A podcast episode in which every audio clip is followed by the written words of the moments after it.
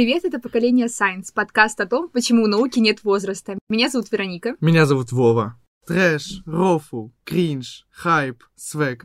Десяток лет назад эти выражения звучали бы как иероглифы, но сейчас эти слова активно используются в нашей речи и даже имеют смысл. Некоторые из них пришли к нам с других культур, другие — вследствие каких-то явлений. Но как они зародились, почему стали популярны, для чего они нужны и почему люди все время изобретают слова, узнаем у доцента кафедры русского языка Института филологии, журналистики и межкультурной коммуникации ЮФУ Натальи Марченко. Здравствуйте, Наталья Геннадьевна. Расскажите, пожалуйста, чем вы занимаетесь? На кафедре русского языка я преподаю как это ни странно, культуру речи, русский язык и культура речи. И, конечно же, моя основная задача помочь специалистам и не специалистам, потому что я работаю также и на факультете капитаны, где не филологи. Научиться красиво говорить без многочисленных таких вкраплений, которые вы уже сказали э, в начале нашего выпуска, чтобы их речь звучала складно, красиво, образно и интересно. Поэтому, думаю, разговор у нас получится интересный. Вам нравится э, вообще употреблять эти слова? Конечно. Они... Я... Это неотъемлемая часть нашей жизни как подростка. Я, я так считаю. Не, ну меня, наверное, только слово кринж проскакивает постоянно в каждом третьем предложении, наверное. Лингвисты не порицают этот факт. И с одной стороны у нас есть очень много лингвистов, которые ярые противники угу. подобного сленга, но вместе с тем есть и лингвисты, которые говорят, что эти слова это свидетельство нестатичности языка, то язык находится в постоянной динамике что-то добавляется, что-то неизбежно исчезает, и поэтому любые такие условно времена года языка угу. мы смиренно принимаем. Так, например, хотя если мы примерно с вами проанализируем какие-то э, краеугольные вопросы интересных таких э, филологических э, исследований, ну, например, Максим Крангаус, его книга называется русский язык на грани нервного срыва. Ну, mm-hmm. то есть мы уже начинаем переживать и нервничать, что что-то с ним не так. С другой стороны, есть еще один лингвист, Анна Вал, очень много интересных у нее тоже выпусков, подкастов. У нее формулировка следующего характера. Русский язык на смертном одре. Что делать, казалось бы. Но вместе с тем эти же лингвисты крайне оптимистичны. Они говорят о том, что эти явления речи вполне допустимы. Но, опять же, где? Вот здесь угу. уже вопрос уместности. Боже, спасибо, что они нас не осуждают. Нет, не осуждают, но есть и те, кто резко против. Ну, моя бабушка филолог, она просто за каждое, если я в сообщениях напишу без соблюдения пунктуационных норм, если я буду использовать а, слова паразиты, это всегда будет Вероника. Ну я же тебя учила. Ну я же тебе рассказывала, мы же вместе с вами занимались, девочки. Ну что это такое? В защиту вашей бабушки-филолога. Я скажу следующее. Э, действительно, иногда читать сообщения без э, запятых, без mm-hmm. точек довольно сложно. Но вместе с тем мы не можем сказать о э, формировании совершенно новой формы коммуникации. Это называется устно-письменная форма коммуникации. Как было раньше? Мы или с вами вот так общались, mm-hmm. или писали красивые длинные письма, обязательно, возможно, добавляли немного какого-нибудь элегантного парфюма, да, и отправляли, и тогда задумывались о каждой запятой. Сейчас у нас есть гибридная форма общения. Это как раз наши мессенджеры. Угу. И вот я, видите, тоже сказала слово мессенджер. Это заимствованное да. слово. Англицизм. А я, к сожалению, не свободна от э, других номинаций, потому что мессенджеры это не наше изобретение. И я взяла эту номинацию вместе э, с тем, угу. что мы получили как сам продукт. Да?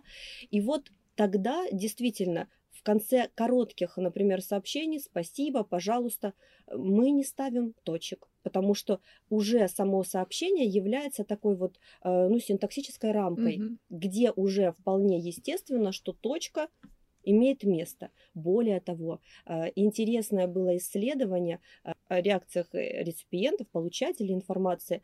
Если вдруг человек получает сообщение, корректно оформленное в мессенджере, то есть «спасибо», точка, то это кажется, что человек Агрессирует. агрессивный, он, как вы бы сказали, агрится, можно так сказать, да? Можно, можно. Мне нельзя, вам можно. И получается, что, потому что это молодежный Мгм. формат, да, это сленг принадлежит к закрытой э, группе, э, это молодежная коммуникация и так далее.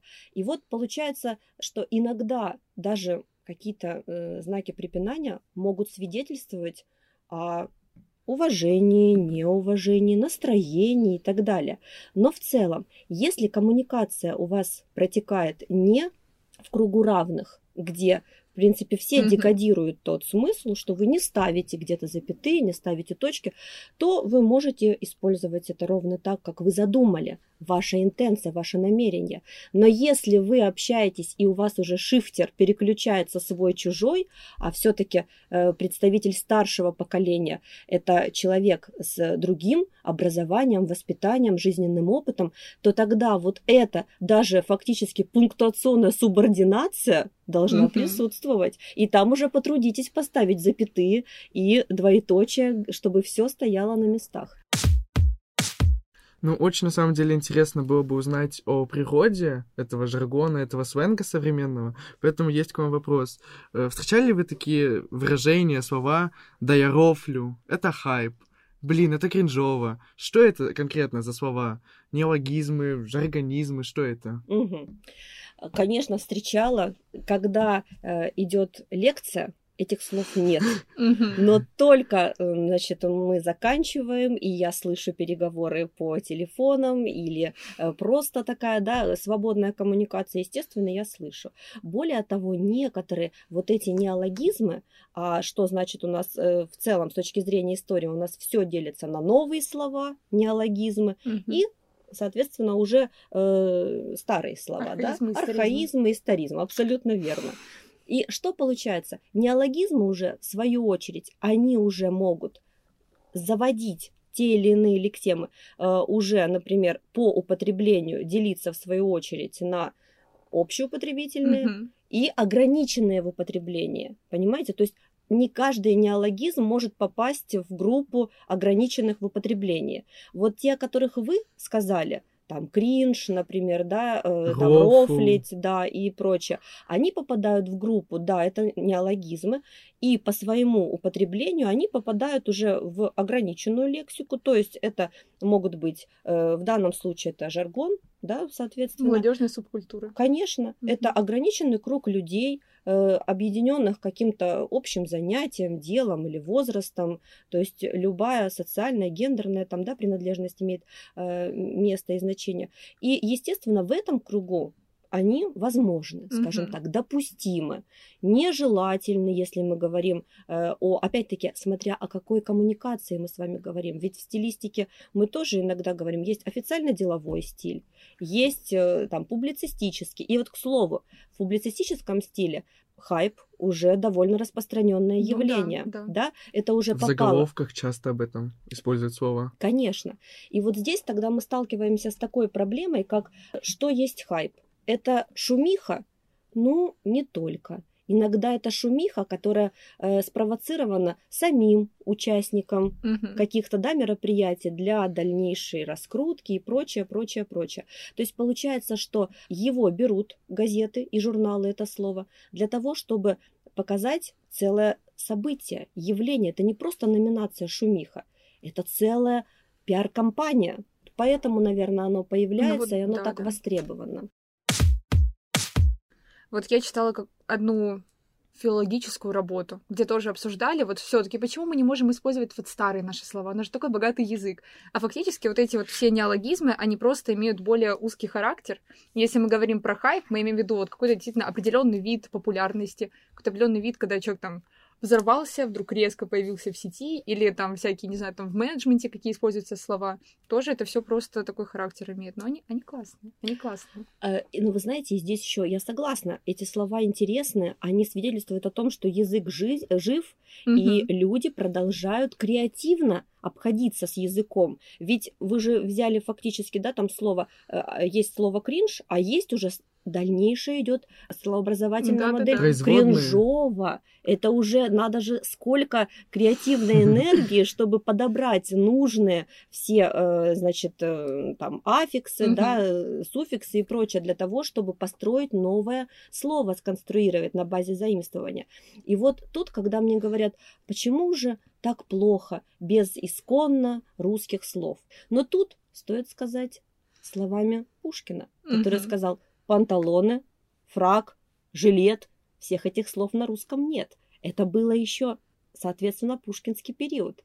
И если мы сейчас начнем с вами разбираться во всех реалиях, которые даже сейчас нас окружают, что у нас? Сплит, микрофон, вентилятор, Да-да-да. например, и прочее, прочее, прочее. И мы поймем, что фактически что есть э, исконно русское слово. Даже э, основной, да, такой интересный момент филологов, даже слово, казалось бы, хлеб, оно в этимологическом словаре заимствовано там из прагерманского языка и так далее. А лошадь из тюркского. Ой, очень много. И кафтан туда же, и всего очень там э, много.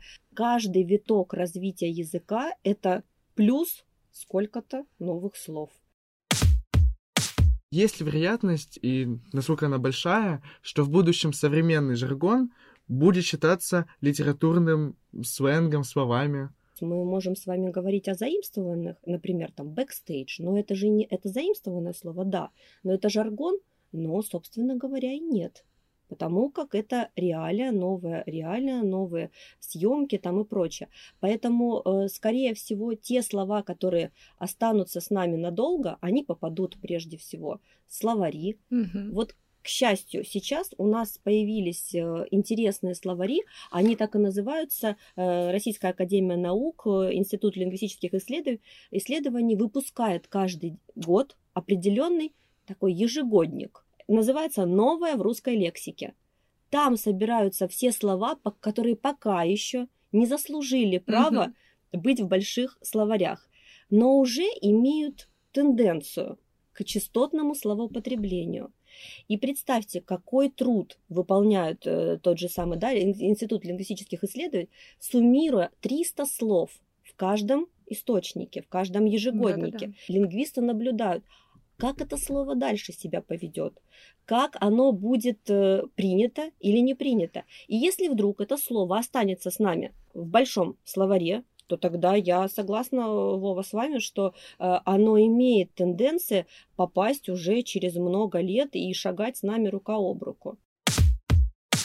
Какие вот слова появились вот в момент пандемии? Действительно ли их так было много?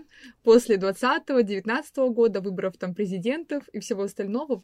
Помните, я вам э, не так давно рассказала о новых словах, э, которые под, там, в количестве 300-400 попадают в ежегодники. Да-да-да. Да, конечно. Так вот представьте, вот в этот самый момент э, карантина, в тот год, вышел словарь, э, у которого уже м, совершенно была другая численность и количество этих слов. Это уже было не 300 и 400, а это было 3000 слов. Ого.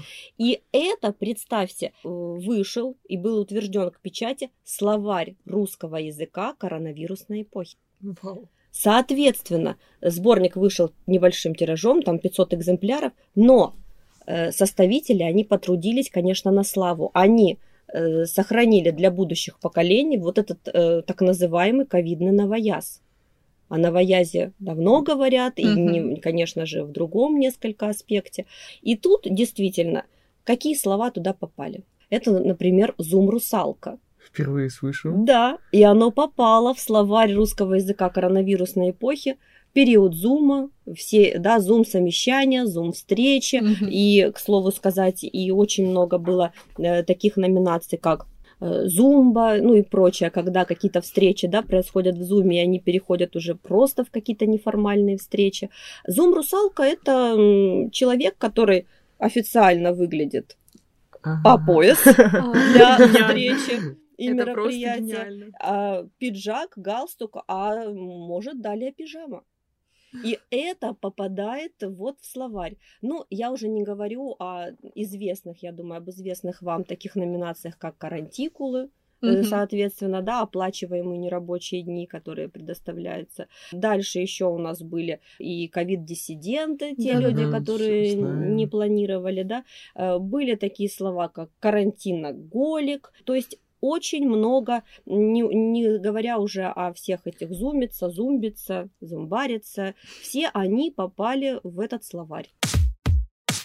Ну вот, а если говорить о ТикТоке, например, сколько оттуда слов у нас пришло? Ну вот здесь, я думаю, мы сейчас, сейчас с вами будем, э, я сейчас модное слово тоже употреблю в коллаборации, mm-hmm. потому что, что касается тиктоков, да, например, тиктока и мемов, Здесь стоит сказать, что вы мне, наверное, мы пытаемся сейчас такой пинг-понг. Я писала диссертацию, и у меня был прагматический аспект соцсетей. Э, размышляла я о социальной сети ВКонтакте. Тогда мемы были, да, мем уже не торт. Вот тот самый случай. Мем тогда был не тот как сегодня.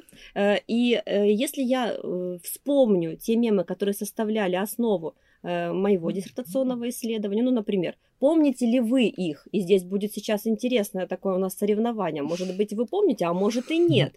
Первый мем, который описывала я, например, в своей диссертационной работе, это мое лицо когда.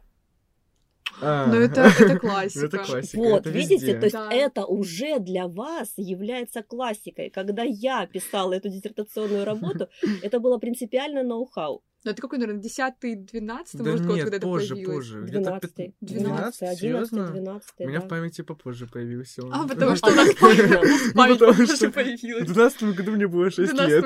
да, 6 лет. То есть вы это помните, то есть вы все это знаете, а Роберт Дауни, когда он закатывает глаза, и все это вы прекрасно знаете. Хорошо. Дальше.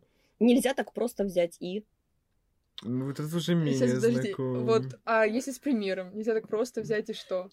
А там как раз э, в этом и история открытой э, концовки любого мема, потому ну, да. как он э, провоцирует на генерацию ваших личных угу. конструкций. И э, тогда мем рассматривался э, в качестве, ну, условно, новой фразеологии. К сожалению, фразеологизмом его назвать все-таки нельзя, угу. потому что он не обладает устойчивостью. Он абсолютно изменчив. И видите, сейчас уже он не декодируется всеми участниками коммуникации, а все-таки фразеологизм, он имеет тенденцию к узнаваемости, к регулярной воспроизводимости и прочее. Но уже сейчас вот эти э, фразы, например, вы спрашиваете меня и говорите, а чем это заканчивается? А заканчивалось это у вот, каждого разным. Ну вот чувствуешь, что там точно есть, ну, какая-то вот твоя генерация, но вот просто я не могу придумать юмористический подтекст. Ну вот э, мое лицо когда это все что угодно можно сказать буквально. Там ага. как-то там больше простора. Тут я да, да. Наверное, и не нельзя видела. так просто взять и, например, э, не пойти на э, занятия по литературоведению, ну, например, угу. да, то есть и э, можно. генерация была в таком ключе. Далее. Как тебе такое, Илон Маск? Нет, конечно. ну это, конечно, это, знаю. это, не классика, это пример. Постмета-ирония. Все, видите, вот сейчас очень много было сленга. И вот к чему э, вот э, наша сейчас такая импровизированная баталия? К тому, что э, когда до описания мемов в социальных сетей, сетях я обращалась также еще и к языку подонков. Знаете ли вы что-то об этом? Нет. Албанский язык. Нет? Какой? Вы слышали? Албанский. Ну, он назывался Олбанский э, и так далее и тому подобное. Тогда это было действительно на пике популярности, когда автор жжет, пиши, из чё, абсолютно эротивное написание всех э, русский язык наоборот, Вова, понимаете? тебе глаза открываю. Я вообще да. не знаю этого. Тогда это было модно, Вова, но это ушло, и я опять же говорю э, вам о вопросе нестабильности. И когда бьют тревогу лингвисты и говорят, что делать, э, абсолютно эротивное написание автор, автор, да, там, жжж, там и так далее, пиши из чё, э, как, что, о чем мы говорим, где орфография, где э, все остальное. Но когда мы все-таки с вами говорим о том, что будет, когда случится отлив, а все забыли. Все забыли, и язык оставил только то, что ему было принципиально важно. И все эти... А это была языковая игра. Да-да-да. Люди только получили доступ э, к социальной сети, они получили доступ э, к перепискам э, такого характера. И, естественно, им было интересно как-то поиграть э, с русским языком. Но потом период игр окончился, и э, мы уже увидели другой русский язык. Он обновился, он очистился самостоятельно. Ну, это не Есть- странно, что ты не знаешь, ты просто человек, так сказать, не нашего поколения, даже Не нас... твоего поколения. Ну, у нас разница, наверное, сколько? Полгода у нас разница. Ну, но я- где-то так, да. Ну да, Это но в любом случае. Это, это очень 11 принципиально. класс и 10 вс- Да. Очень большая разница. Ну, вспомни, даже был сериал э, «Девчонки» на ТНТ, там тоже FF использовалось вместо В. Знаем И Это такое. как раз какой, 13-й, может, это год был, 12-й, вот когда вышел сериал, 13-14. Есть э, две теории, что влияет на периодичность. Это что оно зависит от смены поколений, то есть каждое поколение это свой жаргон, или оно больше событийное явление, то есть как э, на пандемии там совершенно свой сленг, свой жаргон во время пандемии. И вроде бы и то, и то правда, но что можно считать природой э, периодичности? Конечно, э, какие-то глобальные потрясения, изменения, возможно, общественно-политические э, или исключительно социальные изменения, они влияют на качественный и количественный состав. Э, И тут стоит сказать, что в целом у нас уже, если говорить о поколенческой, да, как вы сказали, истории, то, ну, например, вспомним 70-е, 80-е годы, вы не вспомните, и я не вспомню. Я очень сильно попытаюсь. да. Но специфический опыт уже англо-американской варваризации речи, э, отечественными хиппи. Хиппи, вы знаете, конечно. я думаю, кто это. И Битлы. некоторыми другими молодежными группировками, которые сейчас уже кажутся, ну, действительно такой наивной языковой игрой на фоне сегодняшнего массового проникновения англицизма в живую речь, да, нашего новейшего времени, то вот эти все э, герла, герлы, да, ко- которые, а они зафиксированы, например, э, лингвист э, Рожанский, э, есть особенный словарь, называется словарь хиппи. Как мы только что обсуждали словарь, да, коронавирусной эпохи. Также и был словарь хиппи уже позже, Мгм. создан, да, Федором э, Рожанским, где все там, вплоть до того, что герленыш, герлы, герла и так далее, они все имели место. Или если мы вспомним, вот вы говорите, может быть, какие-то политические события могли влиять, или какие-то общественные события. Э, История, например, с э, Жераром Депардье, да, дала нам э, хоть на мгновение, но глагол тот же самый депардировать, например. То есть эти слова, их называют лингвисты, интересно, слова минутки. Они живут некоторое время, а потом они э, исчезают. И это вполне естественно, как э, еще многие, которые мы можем привести сейчас э, в качестве примера. То есть действительно многие говорят о том, что ну как же так, например, и французы, и англичане, они прилежанием, своим трудолюбием, они умеют свой язык как-то обогащать, обрабатывать в противовес, ну, как будто бы нам. Но на самом деле, таким образом, пусть даже вот, да, такими странными появлениями слов, минуток или э, вот этими различными заимствованиями, которые в свою очередь, да, это экзотизм, и варваризм и так далее, а, они все дают языку второе рождение. Мгм. Он лучше понимает что-то о себе, как о живой субстанции. Есть еще вопрос касательно ну, классификации всех же организмов. Ну, то есть, я уверен, что есть англицизмы, то есть заимствования с других языков, или это ну, преобразование русских слов каких-то. Это все верно. Все верно? Да, да, да. То есть, есть ли какая-то условная классификация э, у, там, да, у тех же самых жаргонной лексики, э, единой классификации жаргонной лексики нет. То есть, условно их действительно можно разделить на профессиональный жаргон, Мгм. молодежный жаргон и криминальный. Абсолютно верно э, спросил э, Вова, какие же есть способы образования вот Мгм. этих, да, жаргонов. И здесь мы- нам стоит сказать, первый вариант это переосмысление слов литературного языка. Мы можем сказать топить, ну, в прямом, да, э, Да, таком да. своем зафиксированном значении. А мы можем сказать, например, там, э, Топить или за кого-то. топить за кого-то, это уже более свежее, или топить кого-то на, э, не знаю, там, На выборах. может быть, Мгм. да, то есть, видите, и переосмысление слов литературного языка это тоже прекрасная пища для э, жаргонной лексики. Следующее, это действительно просто полная копия заимствования из других языков без каких-то трансформаций, без преобразований. Трэш, кринж. Да, real talk, все что угодно. Угу. Мы ничего не сделали, мы просто взяли и перенесли Э, да, а, значит, э, с одной почвы на другую. Кстати, довольно благодатная, потому что, да, максимальная воспроизводимость все-таки есть. Или, например, все-таки словообразование, то есть при помощи э, имеющихся в языке тех или иных морфем. Ну, например, там общежитие, да, общага. Вот мы взяли э, словообразовательную модель, дали другую и получили тоже жаргон. Есть более такие интересные примеры.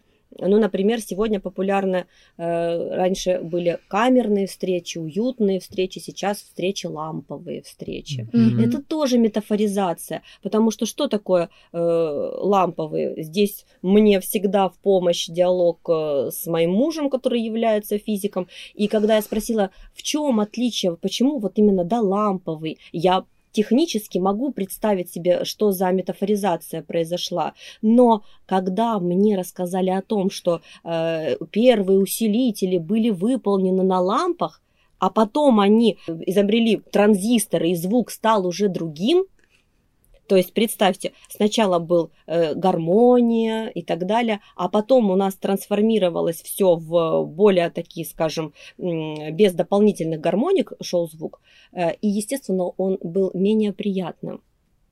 И вот здесь, когда мы говорим ламповый, мы это наделяем дополнительной метафоричностью. Мы столько э, да, новых смыслов загружаем вот в эту лексему. Э, что она начинает э, и жить, и работать по-другому. То в разные эпохи у нас есть э, такие новые и бурные потоки, которые стремятся и устремляются, казалось бы, в устоявшиеся mm-hmm. воды русского языка. Пусть будут эти бурные потоки. Они не снесут э, русский язык, потому что русский язык имеет тенденцию к гомеостазу, сохранению себя, своих э, структур, грамматических структур, э, люб, любого характера. И, естественно, ну вот э, наш разговор, он, мне кажется, еще раз подтвердил актуальность русского языка сегодня, ведь вы знаете, совсем недавно был э, принят закон о заимствованиях и так далее. Угу. Поэтому, видите, абсолютно мы такой нарисовали э, яркий образ величественного русского языка, который сам знает все о себе, и мы лишь носители этого языка, которые, которые подают ему те или иные mm-hmm. блюда, он может их пробовать и говорить, вкусно ему это или нет. Спасибо большое, Наталья Геннадьевна, за такой потрясающий разговор, за такой Спасибо, потрясающий мне было подкаст. интересно. Спасибо большое за разговор, было правда очень интересно. Увидимся. Сто процентов. До следующей встречи. Обязательно. Все, пошли кринжевать.